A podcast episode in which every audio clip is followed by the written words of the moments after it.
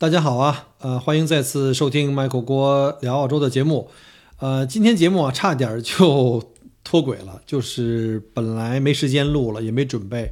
呃，其实之前啊，也跟几个嘉宾也约了，本来是想约，呃，未来几周有几个采访。呃，有的嘉宾，尤其是我们堪培拉一位嘉宾，已经约了有两三个月了哈。呃，结果因为各种原因吧，封城啊，工作忙啊，各种原因就也没这个录上。嗯，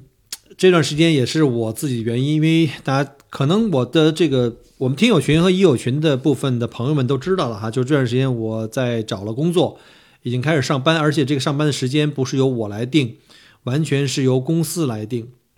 所以呢，我就很难跟别人约时间，因为你万一约了明天几点到几点去采访，突然间。公司给你打电话上班，这个因为 casual 的工作都是这样的，就是这种我们叫做非正式工啊，就是这种啊叫临时工吧。这边就是 casual，除了我们叫 full time 这种全职工作之外呢，还有 part time 和 casual，就是 casual 可能比这个 part time 更加的不呃怎么讲不稳定吧。啊，大家可能看了这期的节目呢的这个标题就已经知道大概。知道我在做什么样的工作了哈，呃，这期节目大家可能会觉得有一点儿更像闲谈，因为没有稿子啊，真的是没有稿子。因为明天一早，现在是呃二零二零年七月二十九号，就星期四，墨尔本晚上时间呃九点三十三分，呃，因为明天又有班儿啊，又要特别早起来去上班，所以呢，如果要是今天不咬牙录下来，那基本上明天就肯定是脱轨了，明天就没有节目上了。呃，其实这节目到现在为止。呃，说实话，已经变成一种惯性啊。呃，平台跟我已经解约了，嗯，这个喜马拉雅目前跟我不是签约。你看到我的签约主播那个加 V 没有了哈？呃，原因大家知道哈，这这就不太深讲了，这个比较敏感。然后呢，现在因为各种原因吧，现在又被这个怎么讲限流啊，又不被推荐啊。你看这个旅游排行榜，原来在前前十的这个这口碑榜也没有了，呃，总榜前二十也没有了。不过这个无所谓啊，其实。呃，我刚前两天我还发现，我发现我的这个主播的这个等级，它有一个根据你的呃客户量、点播量和客户互动，就是跟你的听友之间的互动之间的这个频繁度和热度，它会有个排名。这个 LV 就是这个叫什么？就主播等级吧。我一看，我这已经到了十一级了，一不小心啊，成了一个野里野地里长大的这个野生的十一级啊。其实这个主要是来自于大家的支持。如果没有你们的话，我基本上也不可能，对吧？那个喜马拉雅主播都如牛毛，对吧？成千上万的，虽然十一级也不是什么大 V 啊，离大 V 差得远了。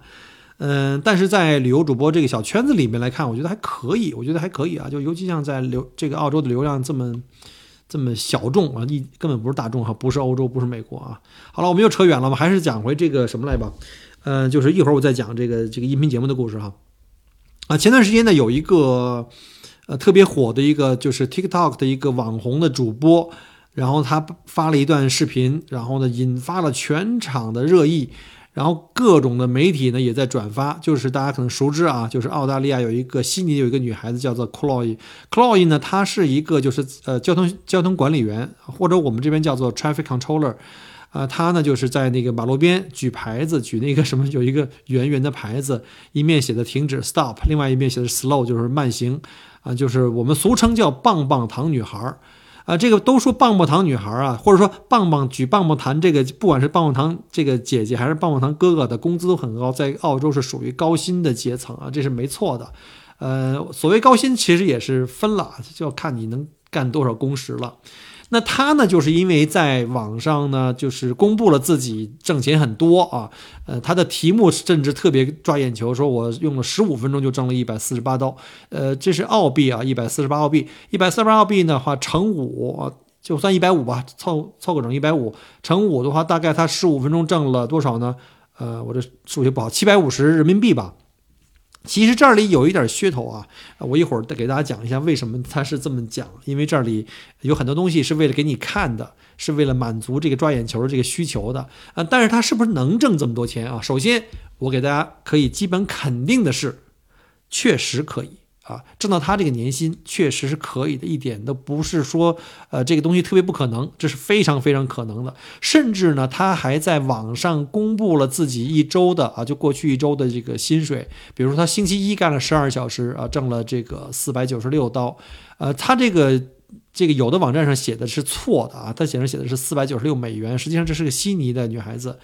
呃，他不可能挣美元的，是澳币，要是美元的话就更贵了，因为现在美元比澳币更贵更多一点啊，呃，现在澳币跟人民币之间的比率大概是一比五吧，现在可能不到一比五，一比四点八，反正差不多吧，我们为了方便起见就按一比五算。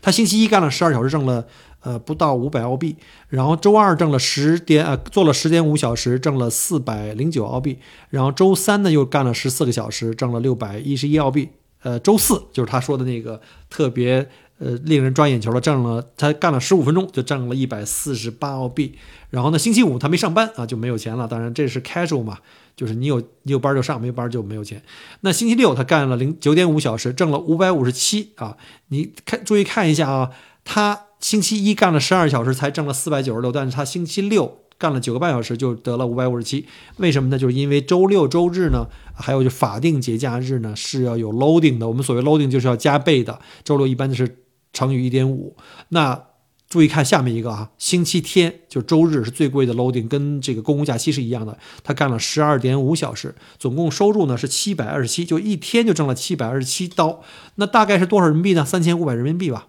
啊，三千五百人民币一天就干到了，他就是十二点五小时，因为周日是双薪啊，所以这里有很多的这个算法，而且大家可能听过我刚才讲过这些，他每周每天干到多长时间以后，会发现一个问题，就是工时相当的长，不是我们一般理解中的这种所谓的呃每天八每天八小时，一星期干五天的话就是四十小时，一般来讲的话，在澳洲也是哈，一个全职员工一般一周是干四十小时的。那有有的人可能会说了，一天干十几个小时不算啥，我们在中国九九六呢，你像从早九晚九是十二小时嘛，而且要干六天。那我估计要是在澳洲，你真正如果在我们这个。在这个叫所谓棒棒糖男孩或棒棒糖女孩这种行业里面，如果你九九六的话，那你的工资绝对绝对是可以做到他这个份儿上的，所以是绝对没问题的啊。那据说他年薪十几万，十几万在澳洲，在如果他是真的都能够做到这种长班的话啊，后面我会给他详细来分析一下。呃，大家知道，其实 Michael 从去年呃二零二零年的两月底就从呃就是疫情开始以后，澳大利亚彻底封。封国境啊，那时候中国的这个游客就不能来了。那时候我就失业了嘛。到现在，呃，虽然中间也有一些，比如说政府的补贴这样那样的，但是毕竟你变成了负的，就现金流你没有了嘛，变成富翁了，就是你背着贷款，然后呢还有生活费啊、家里养老、孩子啊、什么车子啊、保险啊，所有的这东西，council rate 啊，反正吃喝的拉撒的这所有东西，还是没有收入的，还是心里还是很慌的。虽然还有一些积蓄，但是总不想那么天天在家里泡着吧。所以呢，我就一直在想着去做点什么。大家也知道，在封城，墨尔本封城了五次了啊。我们我们上个礼拜二刚刚通知，不是上礼拜，这这个礼拜二刚刚通知我们第五次封城结束啊。但是我估计好景不长，可能很快又又迎来第六次、第七次。也不知道什么时候能够结束，因为，因为我们的邻居悉尼刚刚又被通知延续四周封城，因为他们那边特别严重啊，特别严重。你想，我们两个城市离这么近，这个对吧？州界哪有国界那么厉害？所以呢，还是有可能传过来。好，我先喝口水啊。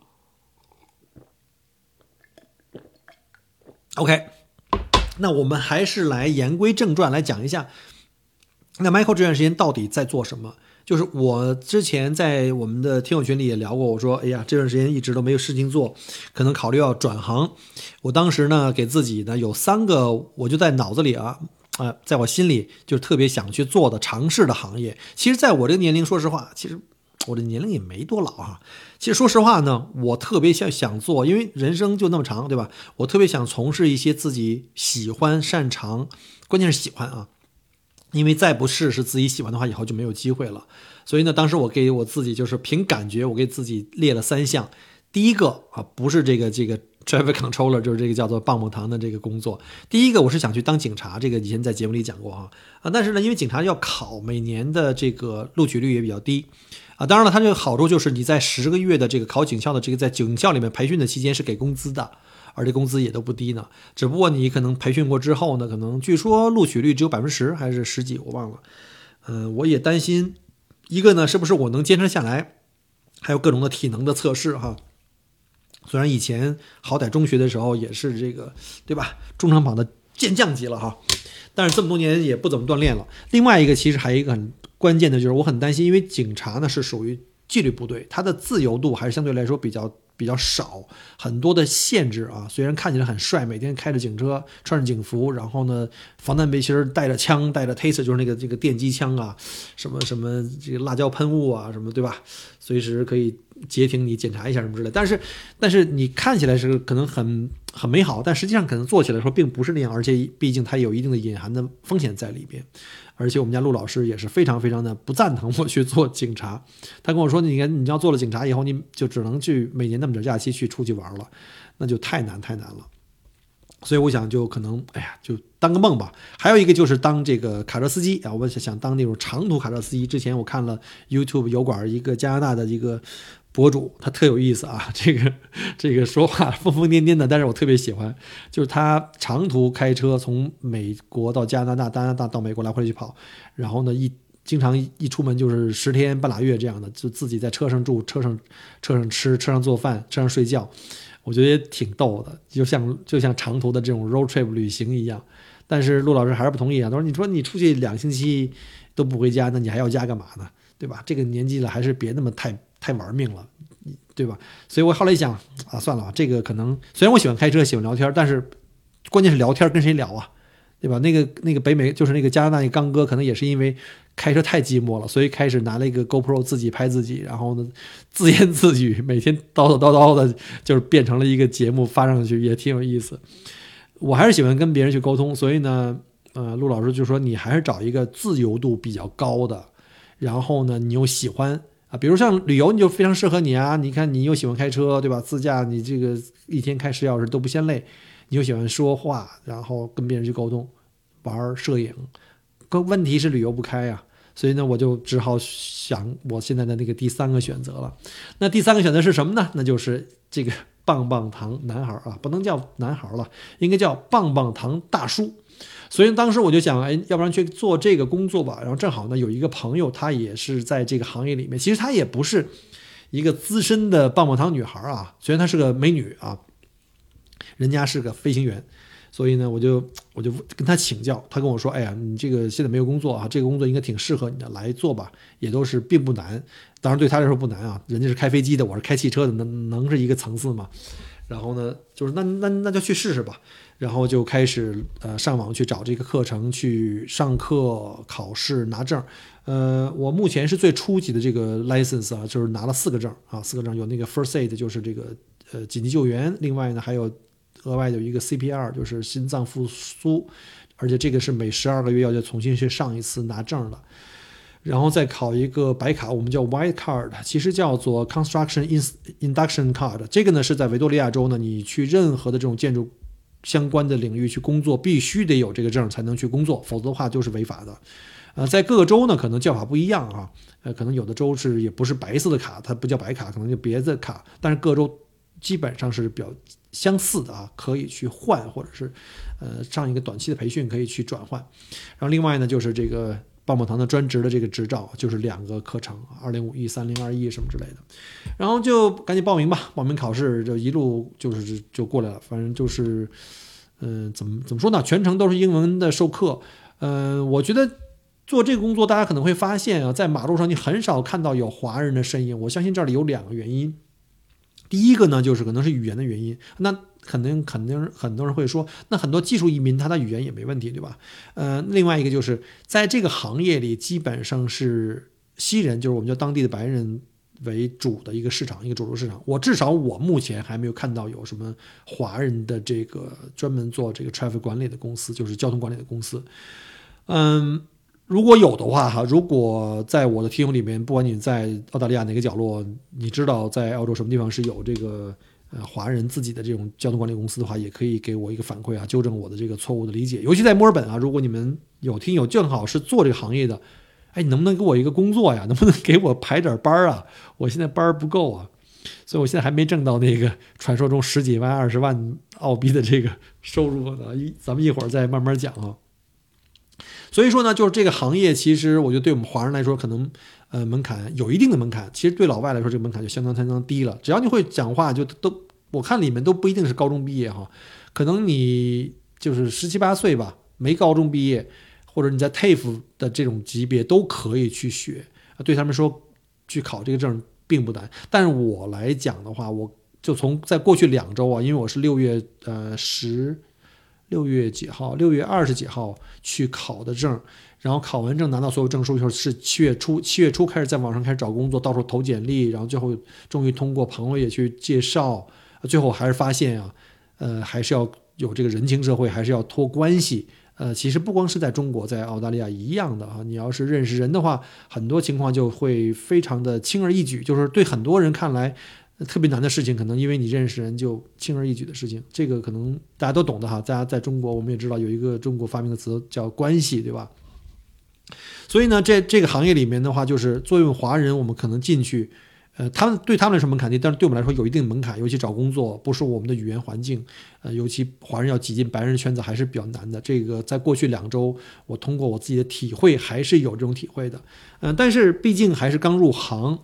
呃，对这个整个行业，还有包括我和这个行业之间的这个互相的认知呢，还是不够客观或者深入吧。所以我相信今天就主要利用这机会给大家就。大概说一下我这两周的感受和一个大概的情况，呃，希望以后等我做一段时间，比如做个半年、一年，甚至两年、三年以后呢，对着随着这个对这行业了解越来越多，可能各种好玩的事儿啊，就跟我以前做旅游似的，刚开始进行也特开心啊，有各种各样的好玩的事情，然后以后呢，我也可以把它就是分阶段吧，不停不同的时间，嗯，挑一个好的时间，就或者找凑一些素材来给大家讲一下吧，可能一期是讲不完的啊。呃，在这里呢，其实就刚才说了，这个人情社会，包括我们刚才讲的那个抖音的那个呃网红女主播那个 Chloe 的故事，其实在这行业里，我进来这段时间，我确实发现呢，女生在这里有一个得天独厚的这么一个条件，因为女孩子在澳洲呢，因为女性在澳洲本来就是受到很大的照顾，像老人、儿童、女性，那她们到了职场，包括带着这种，你想在这种建筑工地或者这种交通管理或这种呃穿。穿这种工作服干蓝领工作，这些人群里面，女性是一定要受到特别特别的关照的啊！这不仅仅是说脏活累活不给他们干，另外一个就是同样的活，如果这个活比较轻松的话，他们如果活有限的话，会优先给女生，这是肯定的。尤其女生又会来事儿的话，那肯定受到优先的照顾。一般的好活、轻松的活，或者是那种就像刚才我说的那些 long term 的这些那些时间长的活，因为我们知道在澳洲呢。像我们这种按小时计时的工作是这样，就八小时以内是标准的。比如说像这个 traffic controller，这个一般都是三十块钱。大家可能会说，哎，那那里面不是有五十块钱吗？那是周末啊，周末周末的时候几乎就是就是要乘二，但是你还要减税啊，然后就是五十五十多块钱，不到六十吧。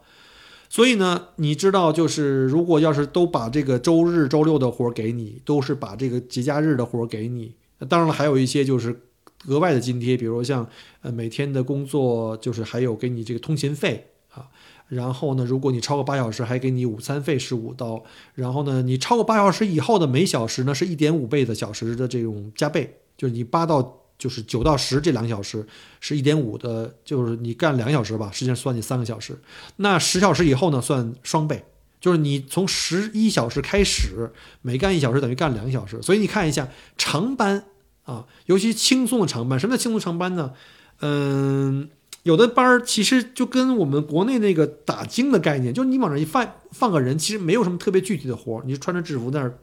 站一天，或者站十二小时就 OK 了，真的是这样的，真的是这样的。所以像这种班儿的话，他拿挣的工资是非常非常多，因为后面的超过八小时以后的那个。小时数的那个翻倍的那个 loading 会特别多，再加上各种补贴，然后除此以外，在你公司的基础上还有一个百分之九点几，将近百分之十是你的养老金叫 super，这个呢是你的雇主要额外再给你交的，所以你干的工时越长越好，而且还有一个就是夜班，夜班也是 double pay，就是这个双薪的啊，还有就是即便是白班，哎，我今天一来，就像我前天去工那个建筑工地，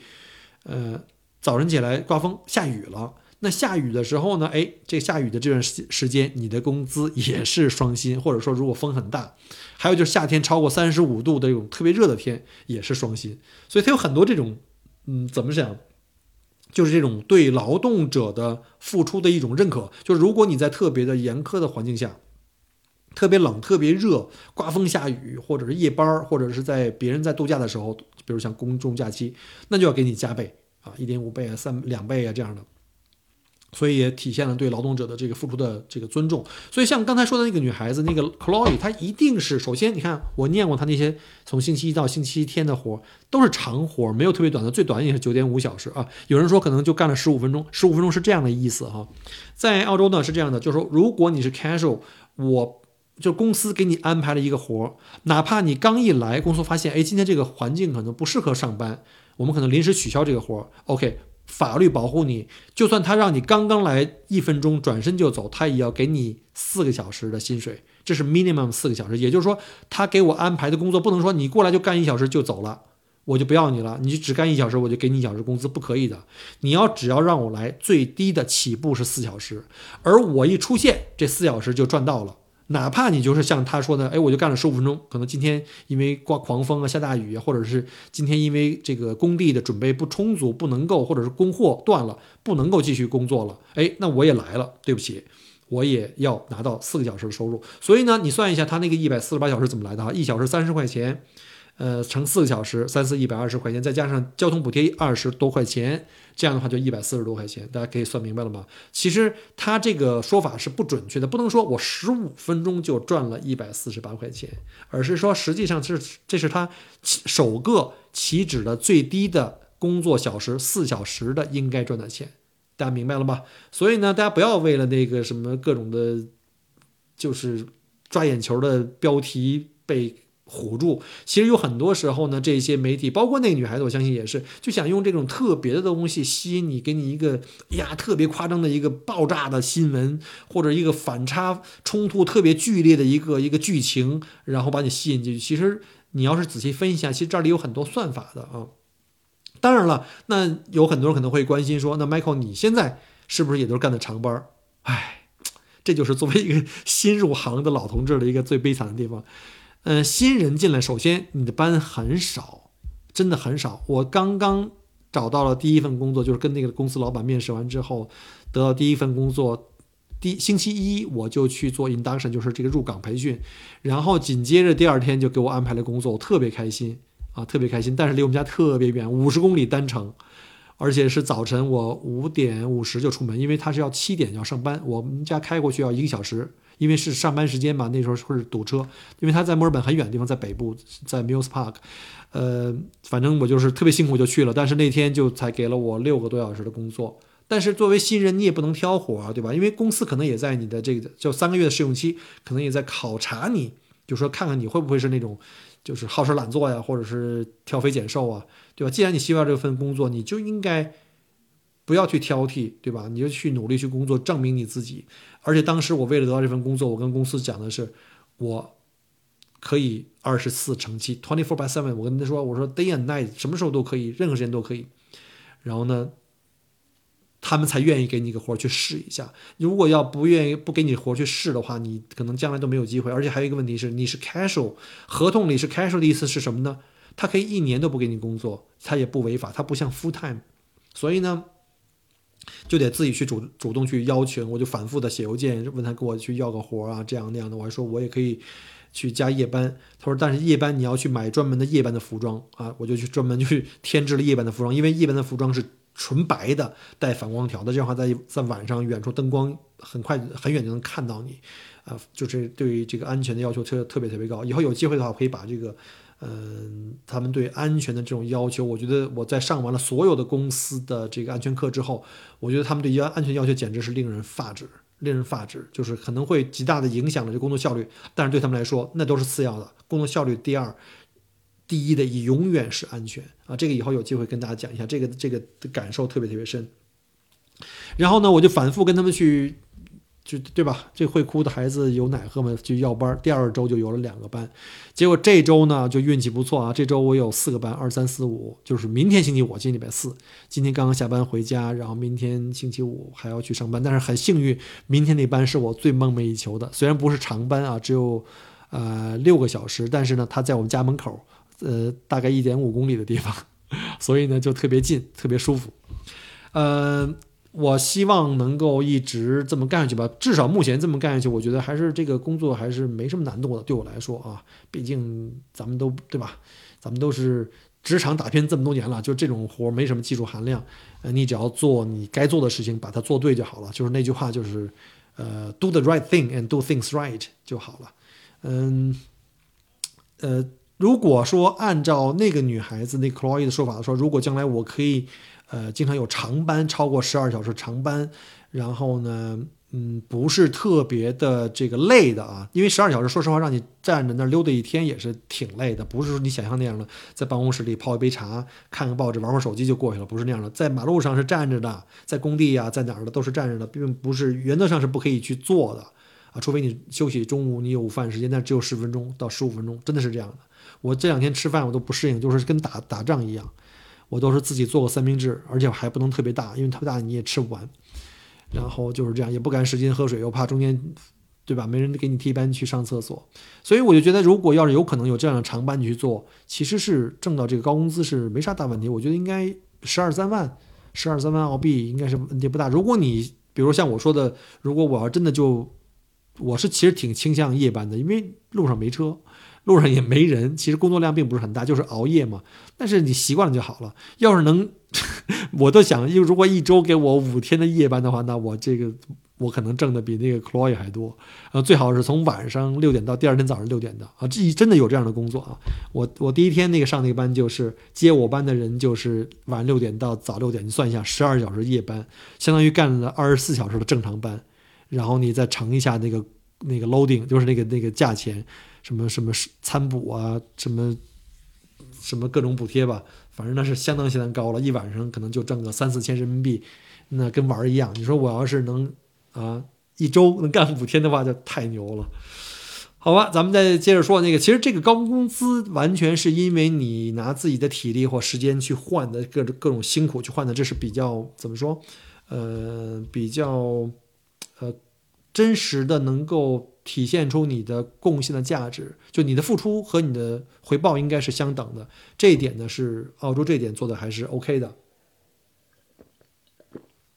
来倒点水啊，接着说。嗯，我就大概捡几个小的例子吧，因为在过去的两周，说实话还是个新人，嗯，还不能说自己对这个行业有多少了解。嗯，就说点小的问题吧，就比如说这边吧，就是像我刚开始，现在澳洲是冬天嘛，嗯，天黑的比较早，所以呢，工作的真正的时间并不长，所以他就要求说天亮就得马上干。呃，这两天我看了一下，天亮大概在七点左右啊，就是就天亮了。所以一般的这边的工作要是早一点的班都会在七点开始。那如果你的班特别远，比如说我上上个班是在 Frankston，呃，四十公里啊，就在 Mornington 啊。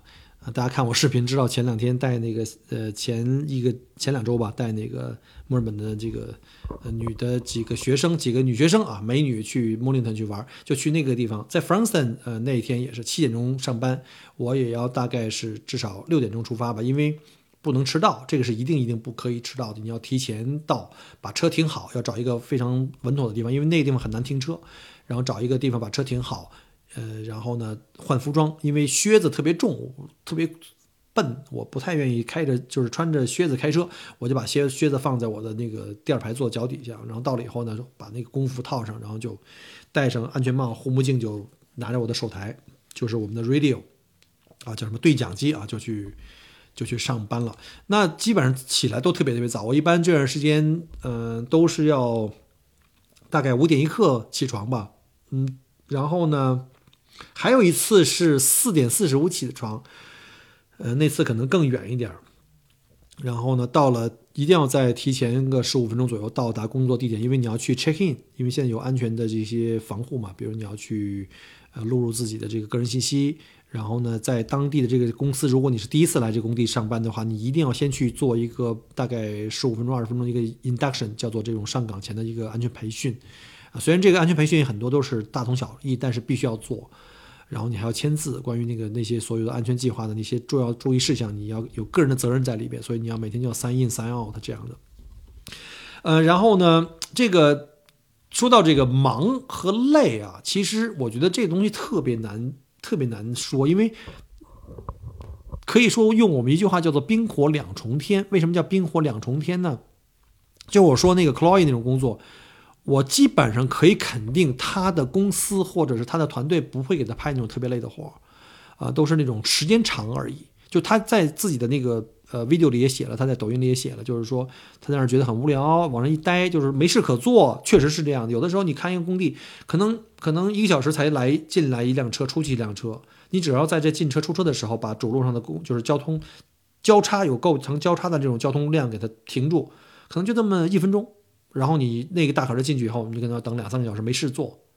啊！但是在这段时间，原则上上是不可以玩手机的，不是说你像我们说说，哎，可以玩手机听音乐，这是不可以的啊！但是，嗯，当然了，大家可能也会看到别人有，但是这种很少，反正我是不敢，因为毕竟还是在这个试用期里面啊，这种事情还是尽量不要做。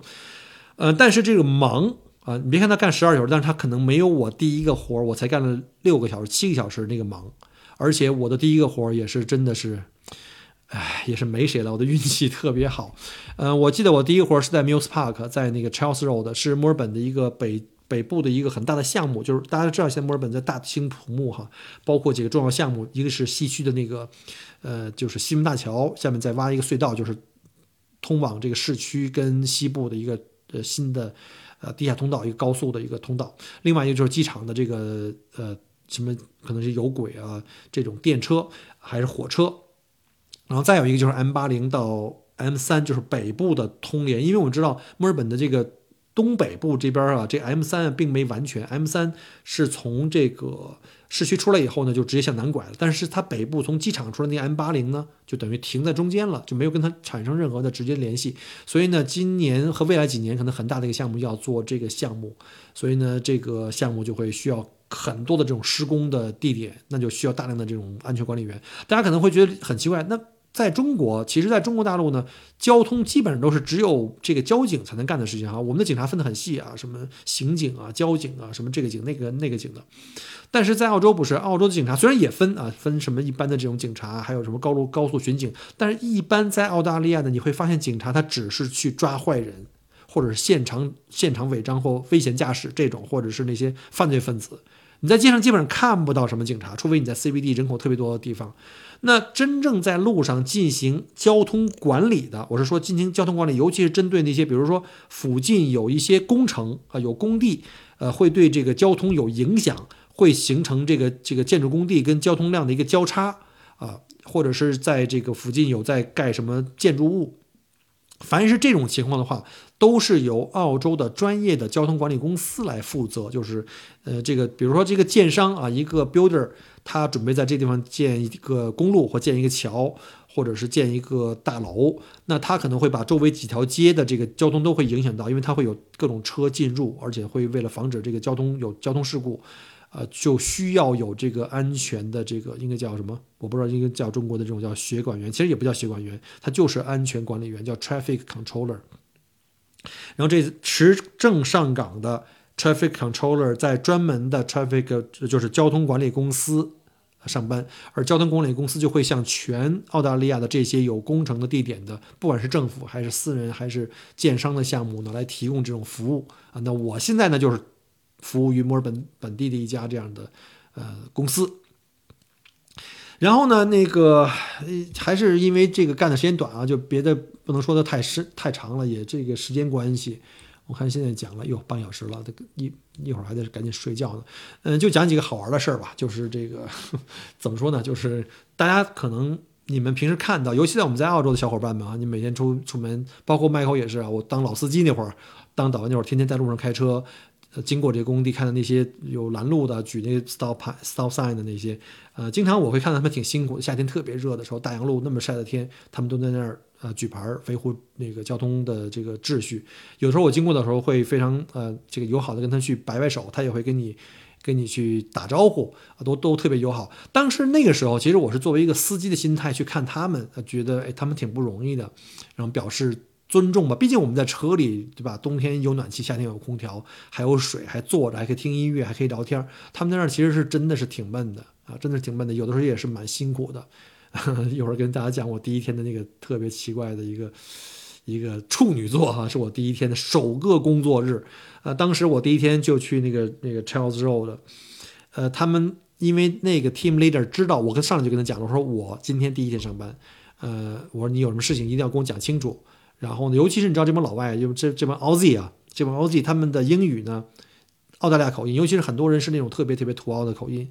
你跟他当面讲话可能还 OK，但是如果他们在 radio 里面，就是他们在这个对讲机里面去给你讲的时候，讲的速度特别快，而且全是缩略语。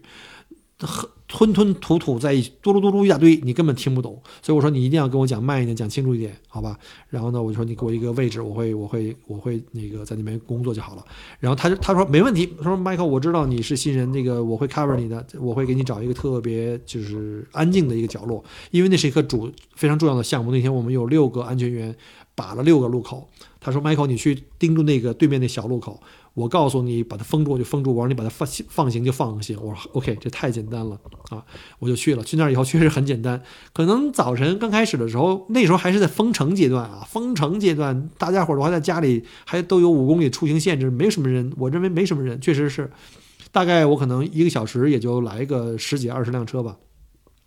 然后我就举牌，他要说 stop 就 stop，然后说放行就放行。结果到了中午不到十二点的时候。出了大祸了，出什么大祸了呢？当时我不知道啊，我只是看到我这边的车越来越多，因为我这边是生活区，那个主干道呢，由其他的三四个那个有经验的这个管理员在那把守，那边车的流量非常非常大啊，就是那种大的主路。然后呢，他给我一个生活区跟就是跟这个主路相交的一个生活区的小入口，进出车辆都不多。啊，但是这里有一个公汽车过啊，就是可能大概半小时就经过一次。但是我发现过了十一点、十一点半以后，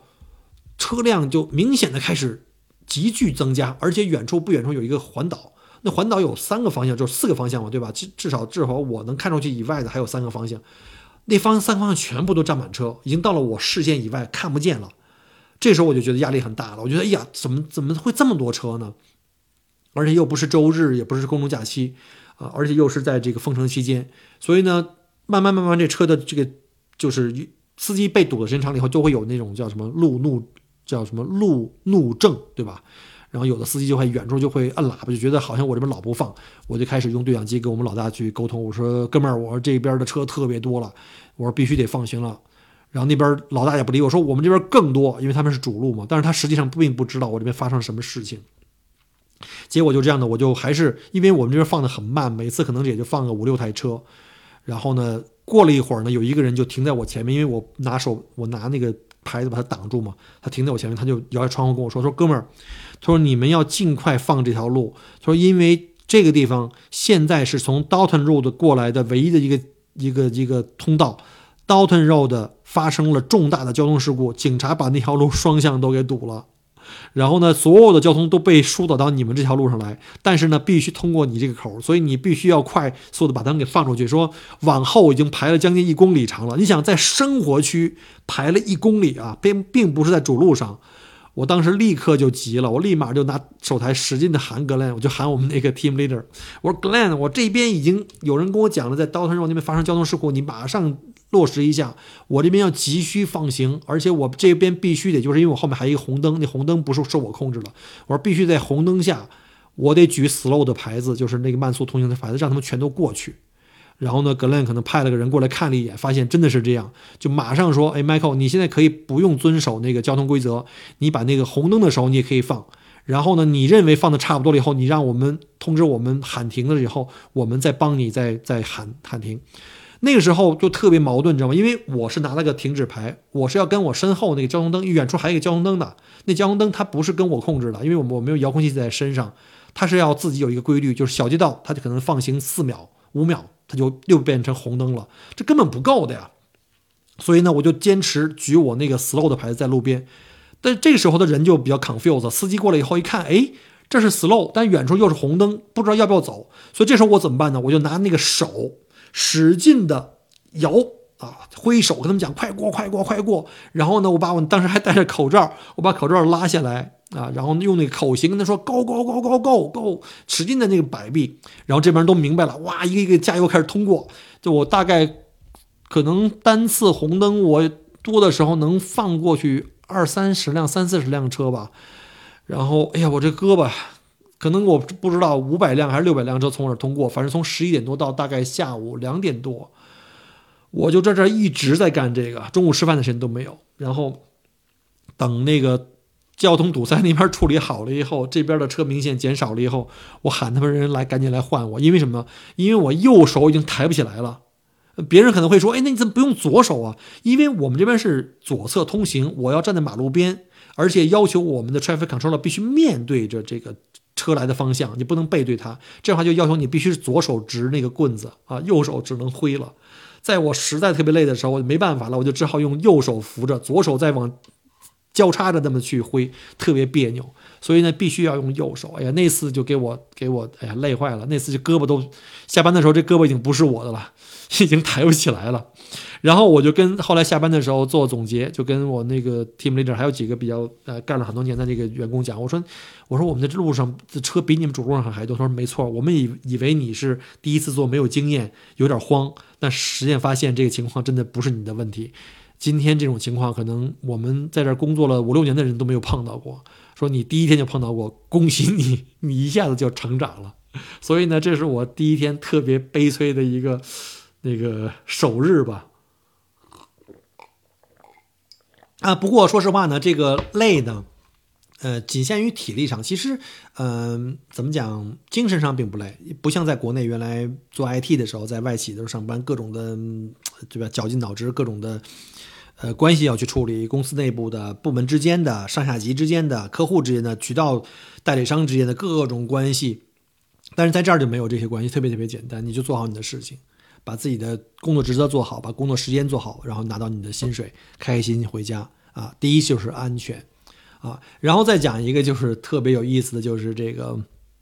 我第一天上班啊，这个你想冬天嘛，我早上起来穿个羽绒服啊，然后呢戴着我那个安全帽，戴着我的护目镜，还你想我还有口罩呢，我就没把这个冬天我也没把太阳放放回事儿，也没那天的阳光确实是还有薄云，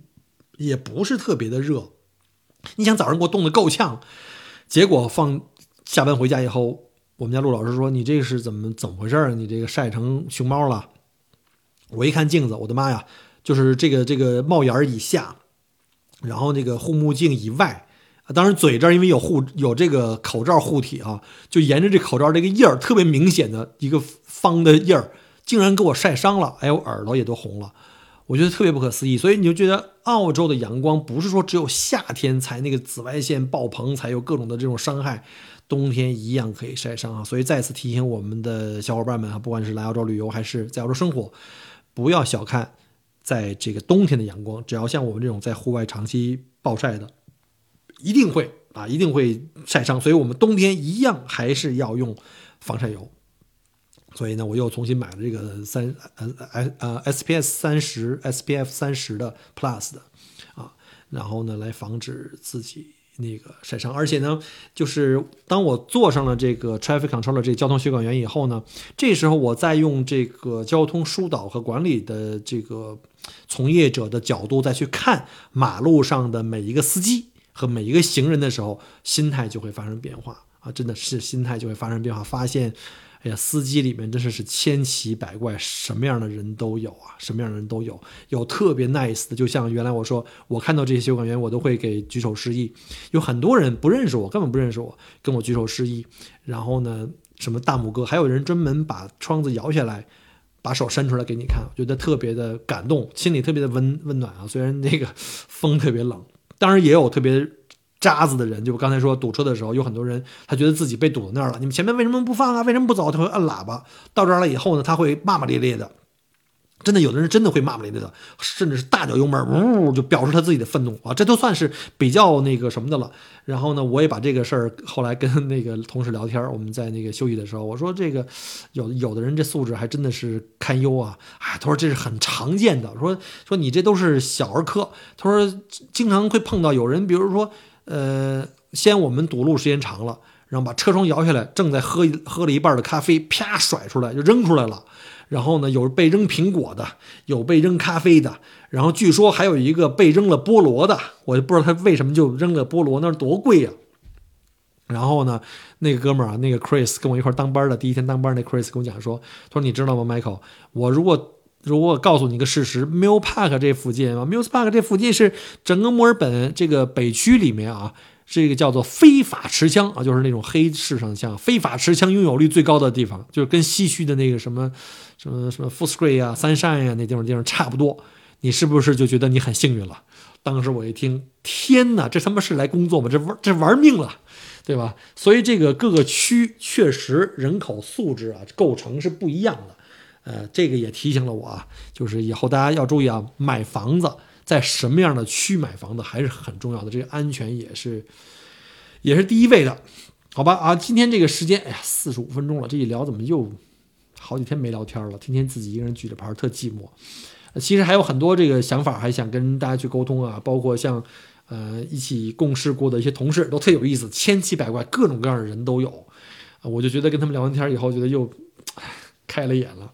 然后呢，也想聊一下，就是通过学习考证和上岗这段时间，对整个澳大利亚在建筑、交通，呃等等各个行业对安全这件事情重视程度。因为之前有公司又给我啊散了几个不同的项目的 induction，就是你在派去做任何一个新的项目的安全员以前，你必须要做这个项目或这个客户他自己有一套这个呃他们自己的安全管理的一个流程，你要去学习，都是在网上的每一个课程都要多的话干一两个小时。少的话也有四十五分钟一个小时，我做了好几个，我会发现他们对这个安全管理的这个细节令人发指，这种要求啊，法律责权利的分配特别的详细，而且真的是能够落实的，啊。行了，就是这个时间关系吧，今天不讲那么多了。以后呢，有机会再跟大家掰开了揉碎了。随着这个时间的变化，可能有更多的新的发现，更多的好玩事情出来。然后呢，就如果喜欢的话，哈，麻烦在节目后面给我留言。然后呢，也可以欢迎给我提问。然后呢，我有时间就会尽快去给你们回复啊。再次感谢大家哈，这个这个发现自己现在是那个呃 level 十一了，这个。虽然也没有什么奖奖金，也没什么奖状，这个还惨遭限流，但是无所谓。最值得庆幸的呢，是通过这个节目认识了在座的各位啊，是因为你们成就了我，有了我今天。呃，所谓的这个成就对我来说，无非就是来自于你们的这个支持，给我带来这种成就感。啊，这个跟平台给我怎么看或怎么处置我，那是另外一回事了，好吧？但是呢，也有一个风险问题，就是现在看这种情况呢，我不不太明朗，因为跟平台沟通过几次没有结果，呃，我还是没有把握这东西将来会不会被彻底下架，看不到了，因为我们另外一个同行也是澳洲的哈就被下架了，不知道因为是不是因为中澳关系啊各种原因，所以呢，为了防止失联啊，下面这一段非常重要，一定要注意听。呃，我现在所有的音频节目啊。在喜马拉雅这个播出的同时，我会在我个人的同名微信公众号“麦克郭聊澳洲”同步播出。从现在以后，大家记住哈，我一定要更新同步更新微信公众号，叫做“麦克郭聊着”。大家可以在呃自己的微信里搜索一下。然后呢，万一万一将来在喜马这边要被下架或关停的话呢，最起码我还有一个自己的一亩三分地，还可以跟大家继续保持联络。敬请大家搜索啊，这个我的公众号。并且呢，关注、订阅和转发，再次感谢您对我的支持啊和一直以来的厚爱，我们下次再见，拜拜。也许很远或是昨天，在这里